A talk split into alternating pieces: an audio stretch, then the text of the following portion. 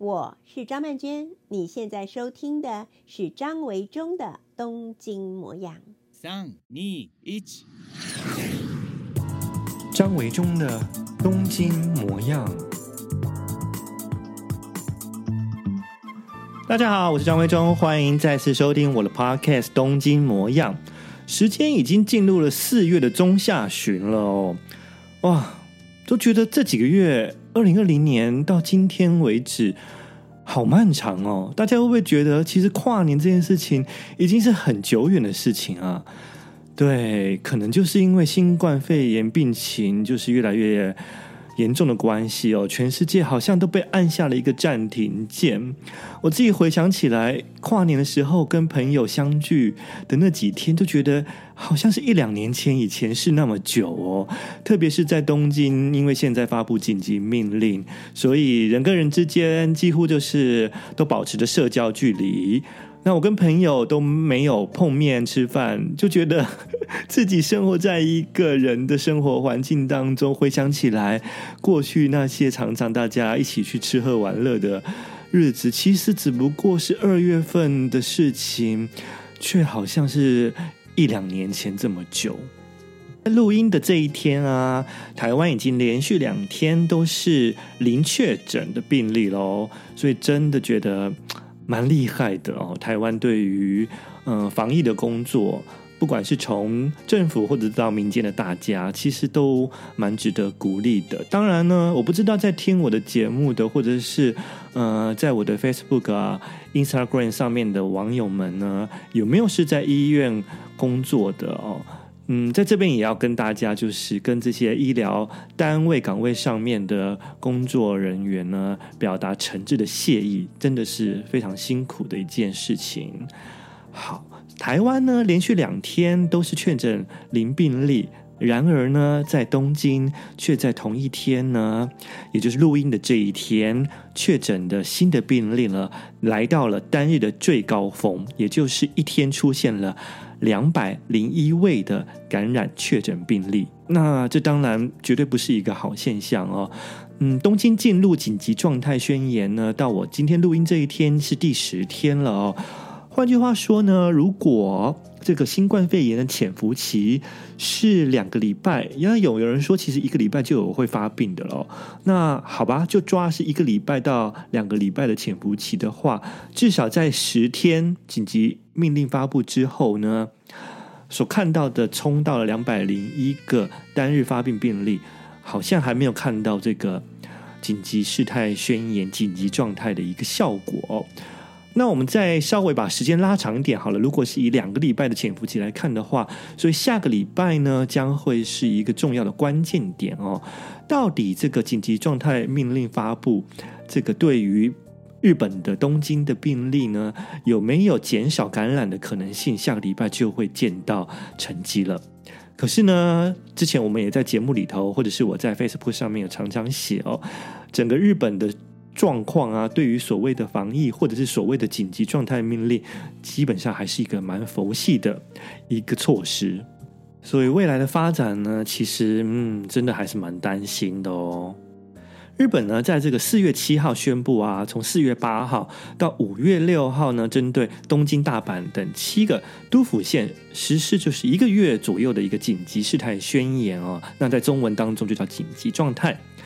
嗯，到十六日晚上的时候呢，首相安倍晋三呢再度宣布，就是说增加其余剩下的四十个都道府县也全部都纳入这个命令的范围。这意思就是说，全日本呢都进入了紧急的状态。不过呢，就是说，在这个紧急状态全日本都纳入的时候呢，在关西地区啊，嗯，还是有一些地方，就西日本这一些地方啊，有一些的这个都知这些知识啊。还是认为，就是说，好像严重的地方只有东京而已哦。那看到新闻，他们的反应，我都觉得，哎，这些人是活在日本的平行世界吗？或许啊，我猜想，就是说，住在当地的这些县民啊，嗯、县民本身可能对于疫情还是担心的。可是呢，这个所谓的呃，在在位者，就当权者，这个政府、地方政府的知识啊、幕僚等等。可能都是属于比较官僚派系的哦。那这官僚体系呢，可能对于就是疫情的反应啊，都比较慢，然后呢，也没有那么高的警觉性。所以，比方说新潟县的知识就认为啊，感到困惑，就是说，嗯，发布全国命令，他就认为说，嗯，他不太能够理解这个知识，新潟县的知识说啊，他认为新潟县的这个新冠肺炎程度都已经在一定的控制范围程度内啊，会说出这句话，真蛮惊人的，因为其实一两个月前，全世界很多地方的首长都也是说过同样的话，结果看看现在的结果变成什么样子啊，这个奈良县的知事也保持怀疑的态度。他说：“嗯，日本的紧急状态啊，他觉得本质上跟国外的这种封城啊，实际上很不同。他觉得到底这样什么意义呢？啊，而且啊，被记者问到说有没有对于这个发布紧急命令有什么立刻必须要着手去做的措施，他也居然很诚实的回答说没什么哦，会不会太诚实了一点啊？”总而言之呢，这个全国都发布了紧急状态命令以后，到底对于疫情的控制有多少效果？我们台湾人都替日本人紧张起来了，希望大家日本嗯，不只是政府，还有民间所有人都好好加加油，好吗？希望大家赶快的同心协力哦，还给我们一个安全自在日本。因为有台多台湾很多的人都迫不及待，还是想来日本玩。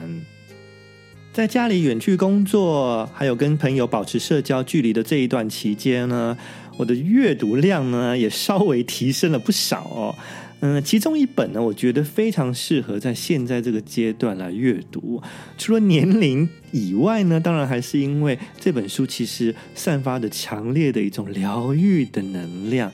在动荡不安的现世，感觉人生无常的这个时候啊，读完它就有一种被抚慰的感受。这本书呢，就是由张曼娟曼娟老师所写的《以我之名》，副标题是写给独一无二的自己。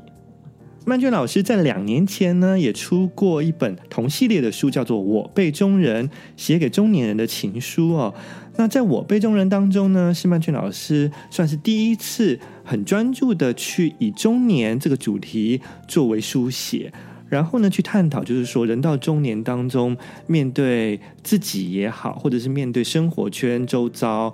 嗯，最重要的是，就是说中年的时候面对的家庭。呃，可能双亲都渐渐的迈入了老年了哦。那中年人如何成为一个照顾者的角色哦？那么两年之后呢，万俊老师又再度推出这一本《以我之名》。我觉得这本书呢，就是再度呢，就是更加的深刻的挖掘了我这个存在的自我价值。就像这个副标题所写的，给独一无二的自己哦。人的一生啊，确实就只有短短的这一遭哦，走这一趟。那如果呢，自己没有好好的善待自己，没有发掘出自我存在的价值跟意义的话呢，其实真的就是白活了一场。在我辈中人这本书当中，我们看见曼娟老师啊，他开始触碰到照顾爸爸妈妈老去的父母啊，这个过程当中，就是让老师渐渐的去重新思索自己的人生哦，理解自己人生。那当然呢，也重新看待了自己这一辈子跟爸爸妈妈互动的关系。那这个部分，我们到了新书，也就是这一本的《以我之名》当中呢。更可以清楚的看到曼娟老师呢，在照顾呃张波波、张妈妈呃这两年当中的一些最新的互动，还有呢，就是张波波、张妈妈在老师细心的照顾之下，如何去做复健，如何呢不让病情恶化下去，还有呢更重要的事情就是说，尽量保持一个安稳而静好的老年生活。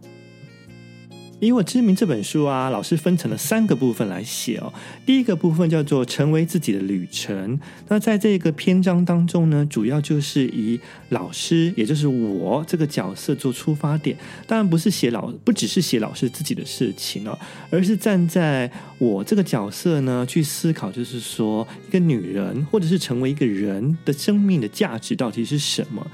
跟周遭的生活的人跟人的互动啊，又如何摸索出自己的一个定位？嗯，我觉得自我价值这件事情啊，我们好像讲了非常非常多年，可是会发现啊，社会一直在进步，但是自我价值这个议题啊，仍然存在于我们的这个。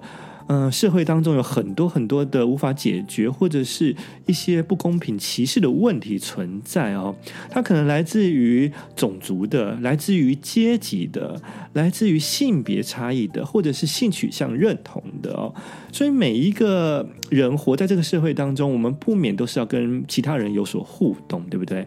那这个互动当中，其实就会来自于别人看我们的眼光，还有我们自己如何看待我们自己哦。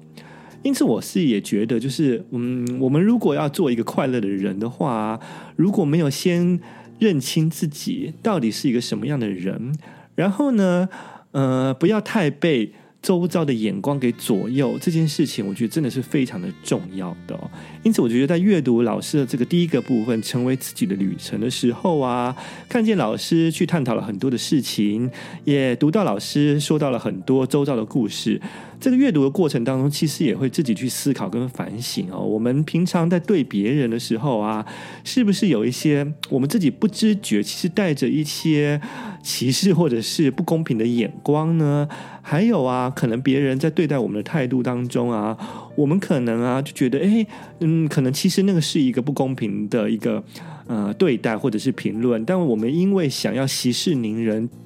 也就笑一笑，让他事情过去了，但。就回想起来啊，也许我们的这些比较消极的态度啊，是姑息了这些人继续存在哦。嗯，所以呢，他们就还是会更加的得寸进尺的欺负别人，或者是否定别人的存在价值哦。这是我在看老师的这个第一部分，成为自己的旅程当中啊，去自己会去思考的很多的一些问题哦。那第二个部分呢，是照顾者的初衷，就像刚刚我说到的啊，呃，从我辈中人接下来之后呢，老师在这个照顾者的初衷这个篇章当中呢，呃，用了很多的文章去描述跟回溯哦，就是说老师跟呃爸爸妈妈张波波张妈妈之间的一些关系，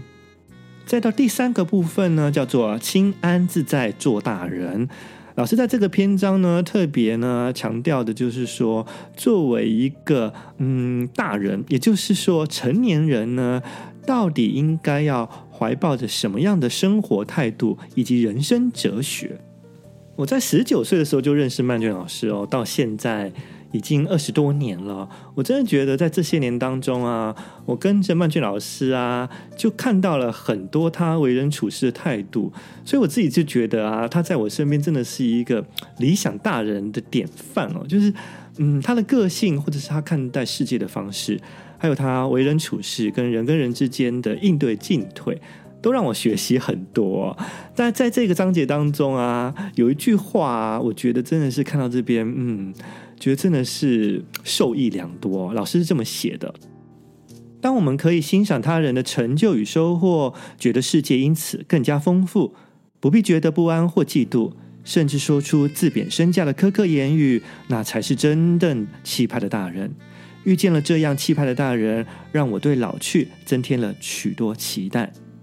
对，我觉得老师其实虽然在这篇文章当中啊，是写着他看到了他的老师，一位叫做金老师身上的气度跟这种性格，而学习到了所谓的气派的大人。但事实上啊，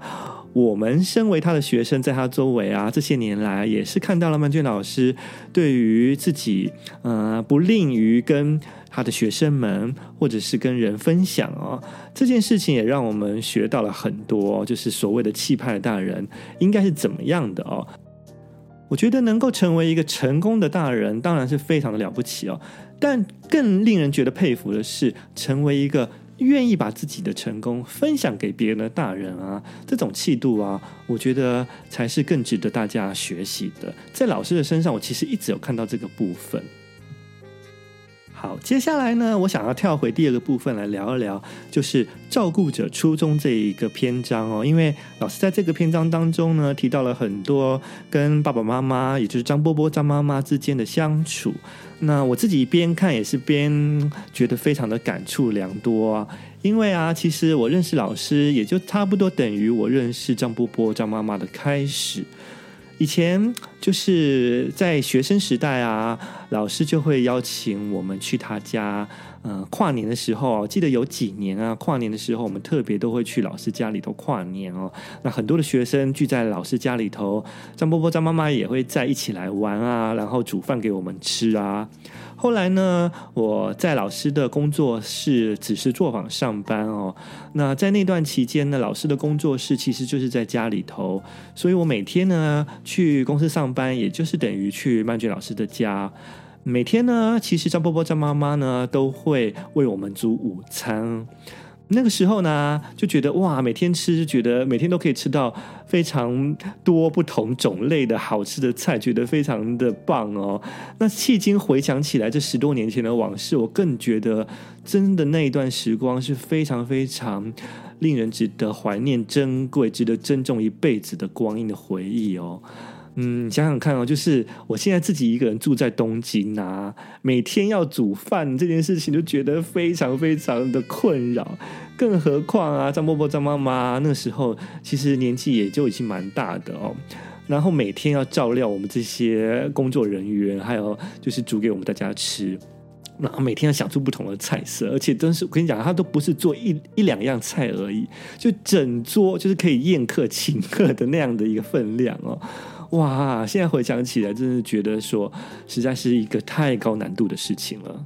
所以在这里，真的要很谢谢张伯伯跟张妈妈当初这么的照顾我们。我记得啊，那时候每次吃饭的时候啊，张伯伯跟张妈妈都非常热心，就是要我们多吃一点，多吃一点，然后会主动帮我们夹菜到我们的碗里头。那时候我们太年轻不懂事，只会觉得说啊，张伯伯、张妈妈可以了啦，我们真的吃不下这么多了。但现在回想起来啊，嗯，现在张伯伯、张妈妈的体力也绝对不可能做出这些丰盛的菜哦。当初就应该多吃一点才对呀。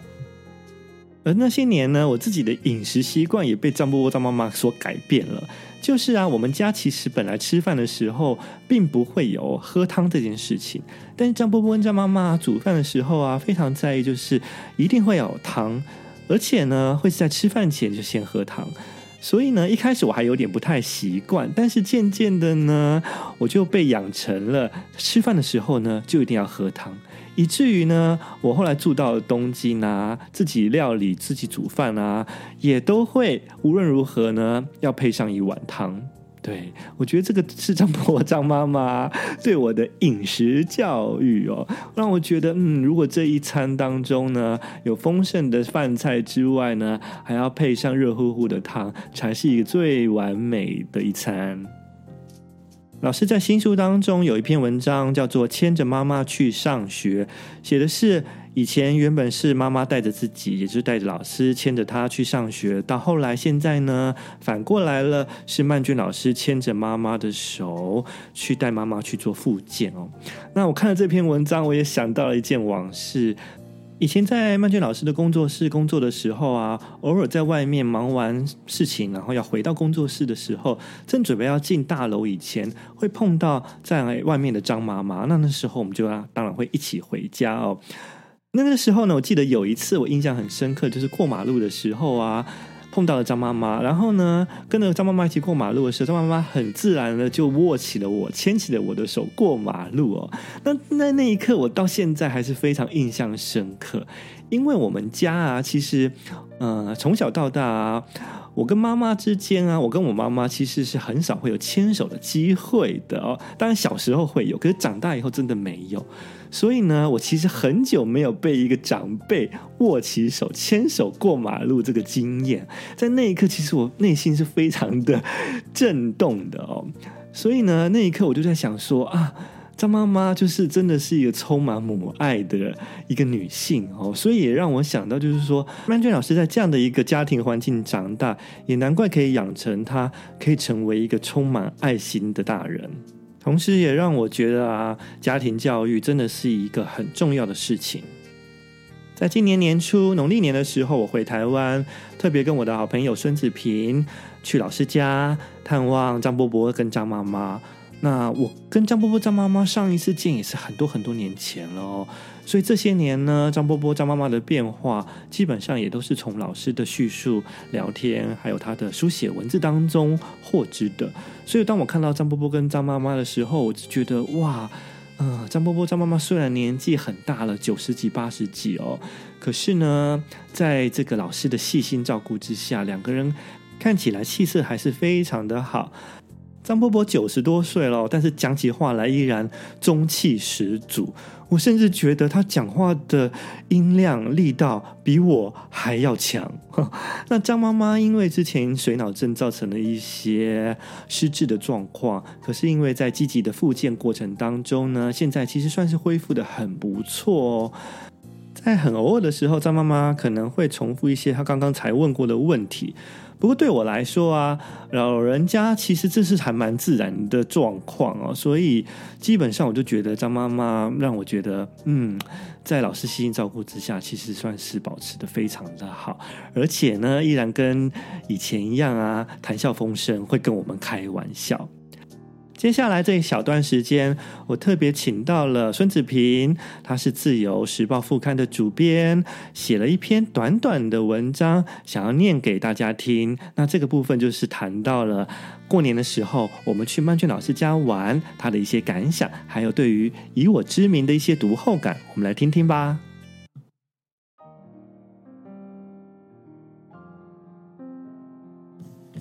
今年过农历年的时候，趁着维中也回到台湾，我们和曼娟老师约好了去见张波波还有张妈妈。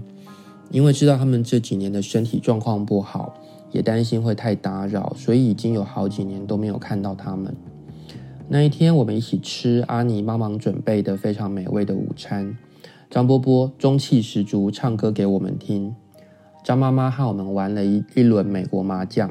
猫咪也非常友善，出来见我们。离开的时候，我忍不住跟维中说：“老师真的把张波波和张妈妈照顾得非常好。毕竟一个人要照顾一个长者就已经非常不容易。虽然平常有阿妮帮忙，但是要同时照顾两位长者，所需要耗费的心力绝对是外人难以想象的。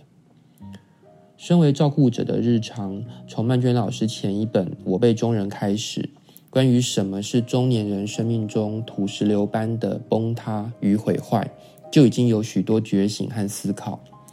在这本新书《以我之名》里面，虽然也有让人读了会非常感动的照顾者的日常的素描，我发现还有更多关于女性身份的挖掘跟探索。就好像曼娟老师，她站在一个人生转弯的地方，回头看待自己出发的原点，也一并看清楚未来可以怎么样前进。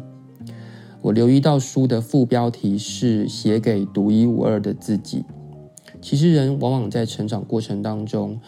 背负起别人的眼光、家庭对你的期许，甚至包括各种必要或者不必要的价值观的灌输，慢慢就会活得有一点歪斜跟扭曲。在这一本新书《以我之名》里面，曼娟老师把自己作为一个惨绿的少女，现在做一个单身的女性，还有作为一个人生被劈成两半的照顾者的检视和分享，像一颗钻石被切割过一样，呈现出每一面。但这一次，她试图把属于自己独一无二的部分给还原出来。这样的还原，或者说是和解。除了打开死结，成为一个更有承担的大人，也是为了可以更好的老去。就像我读到书里面非常中肯的一句话，老师说：“孩子不是我们的未来，老才是。”让我们一起面对吧。谢谢子平在百忙之中特别抽空为我的节目录了这一段朗读。子平其实比我更早认识曼娟老师。他在高中的时候啊，高三，呃，因为是资优保送生哦，所以呢，呃，他去考了这个东吴大学中文系的资优甄试哦。所以在那个时候呢，刚好他的面试的老师、指导教授就是曼娟老师。所以子平认识张波波跟张妈妈也是很长的一段时间哦。由他的眼光来看见张波波跟张妈妈还有老师的互动，也是充满的情感的。好，接下来呢，还有另外一个小小的访问啊，是曼娟老师在这次书当中啊，有一篇文章有特别提到的。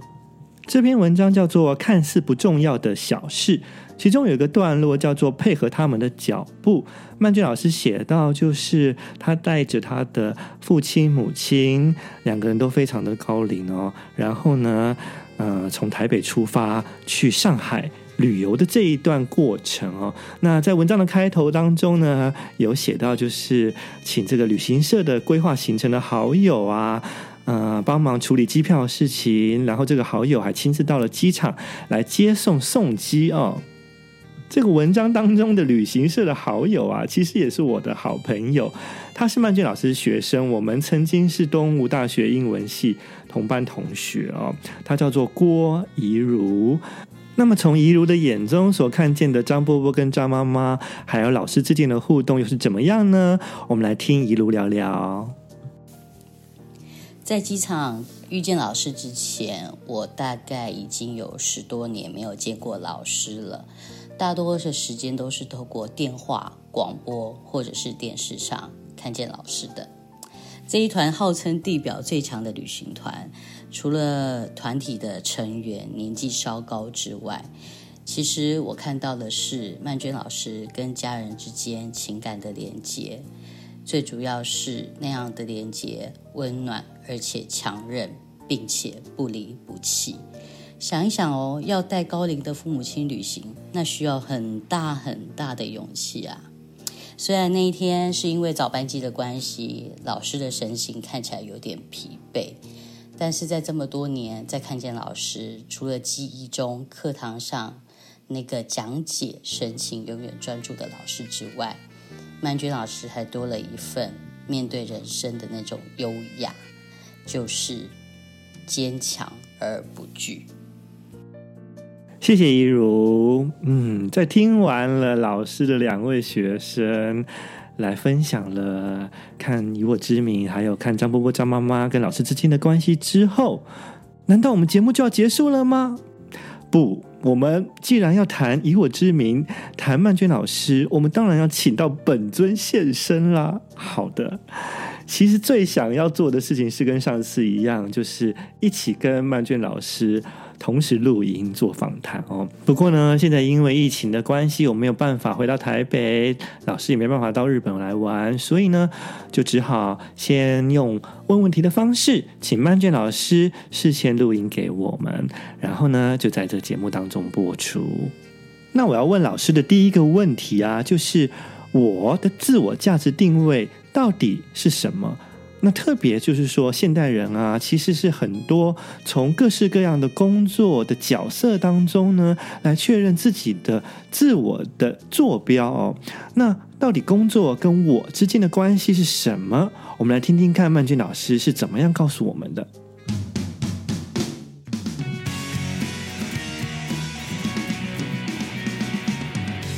嗨，大家好，我是张曼娟。今天很开心呢，来到维中的频道上面做客了。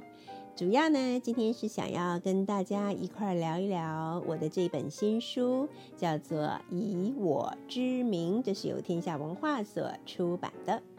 维中希望我能够来谈一谈人对于我，就是我自己啊，对于自己的价值跟定义是怎么来的。很多人呢，因为现在所从事的工作，比方说，哦，我是一个在教学的老师，那么我就会定义我自己是一个老师。好，我是一个呃救治病患的医疗人员，那我可能就知道说，哦，我是一个医生，我是一个护士。好，又或者我是一个可以做非常好吃点心的烘焙师。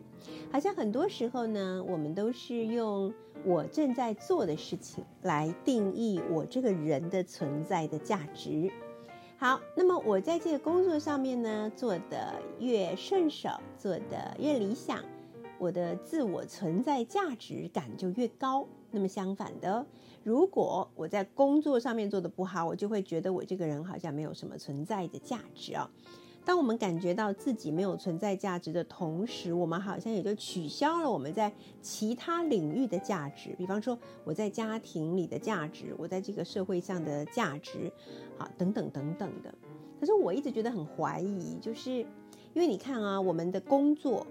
大概占了人生的差不多一半吧，因为可能二十几岁以前还在学习嘛，没有认真的工作。那也许到六十岁以后，我们也渐渐的退休了，对不对？好，所以我们从二十几岁到六十岁，其实就有三十几年是很认真在工作的，就是一个工作人。除了这段时间以外，我们其实都不是工作人哎。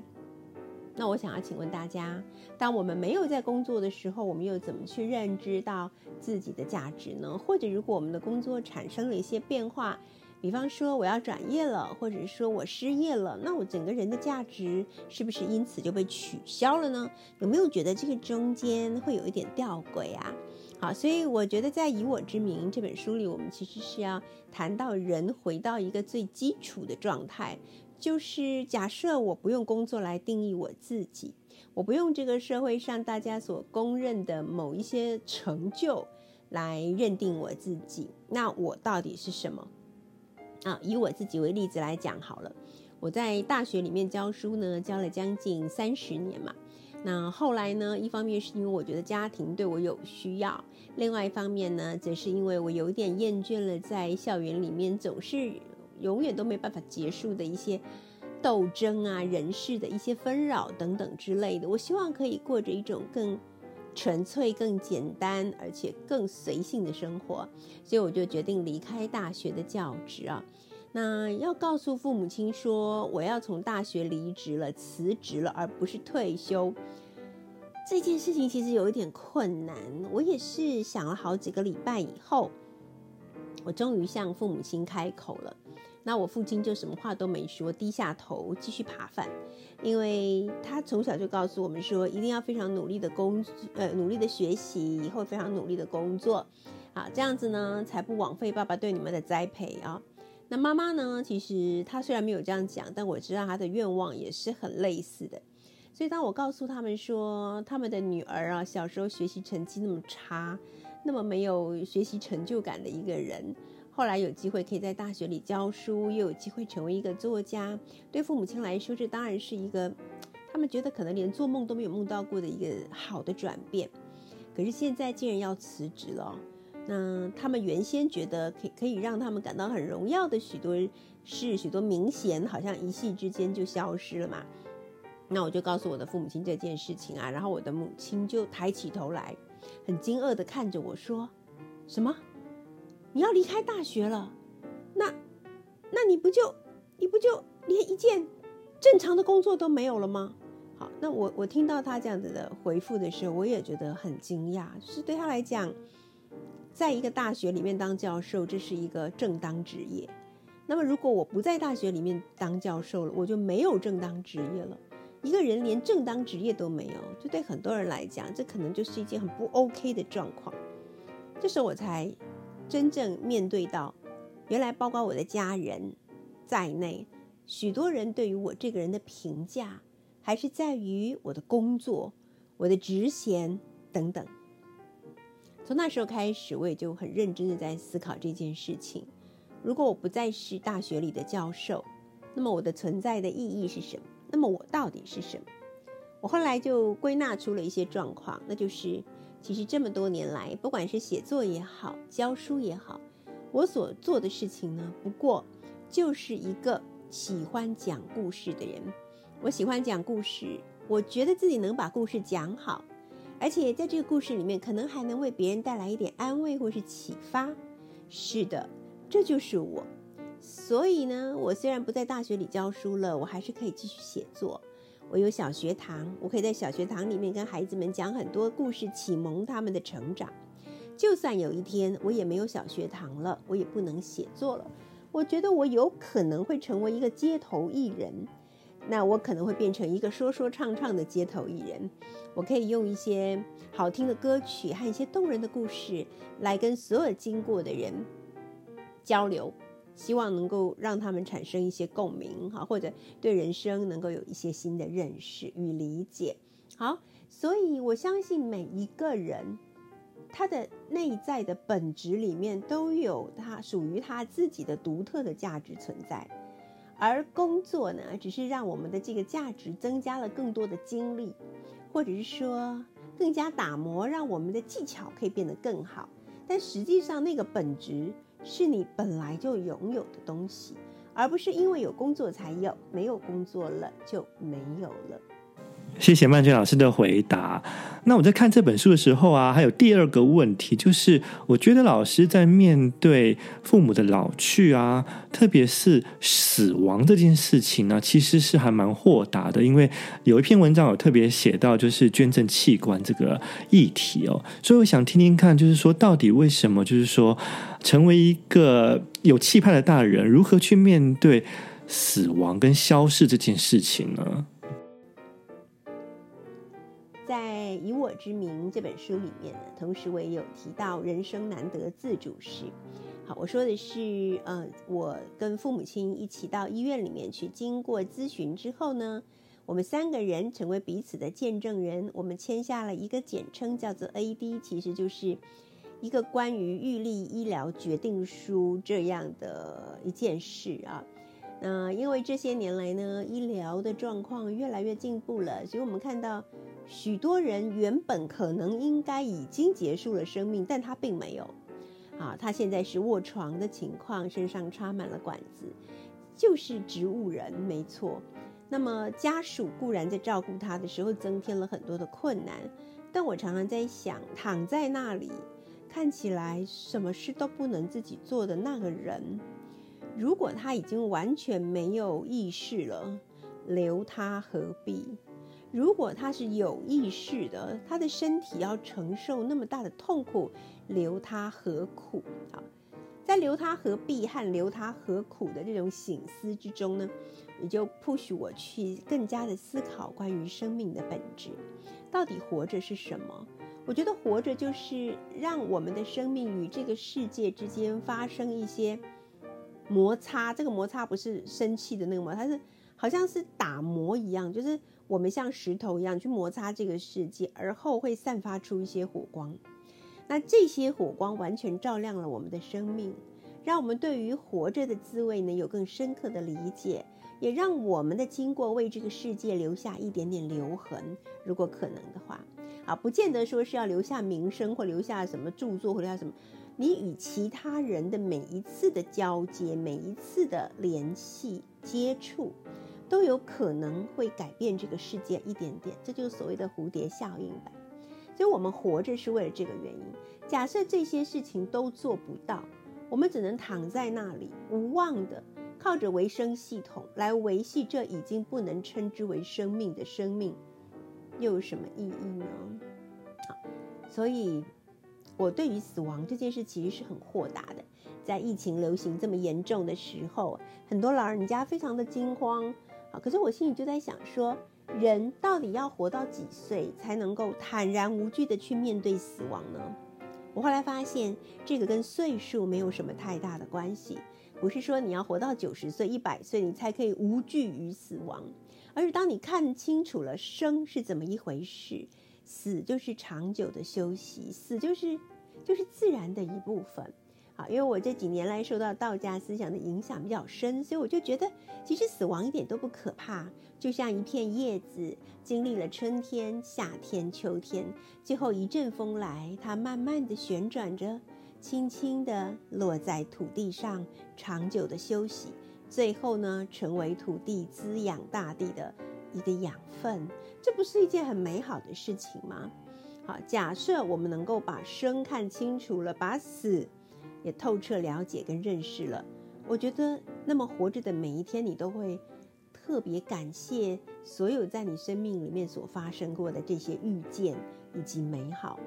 好，活多久不是重要的事，活得好不好才是最重要的事情。经过这样的思想练习之后呢，我不但赞颂生之美好，其实呢，我也期待死之莅临哦。谢谢曼娟老师特别花时间录了这一段问题的答复给我，希望大家听到我所问的这两个问题，还有曼娟老师的回复之后呢，多少对于自己、对于人生、对于生活的态度呢，有另外一分见解或者是想法哦。更多的面向呢，更完整的内容，大家可以去看天下文化出版的张曼娟以我之名写给独一无二的自己。我相信一定会在边阅读当中，会有对自己以及对于人跟人之间的关系，对于自己的家人，有更多更多的想法哦。好的，在下一集的节目当中呢，我会另外再挑一篇以我之名当中的文章朗读给大家听。那今天的节目我们就到这边为止喽，谢谢大家的收听，祝大家有一个美好的周末和美好的一个礼拜，拜拜，下次见。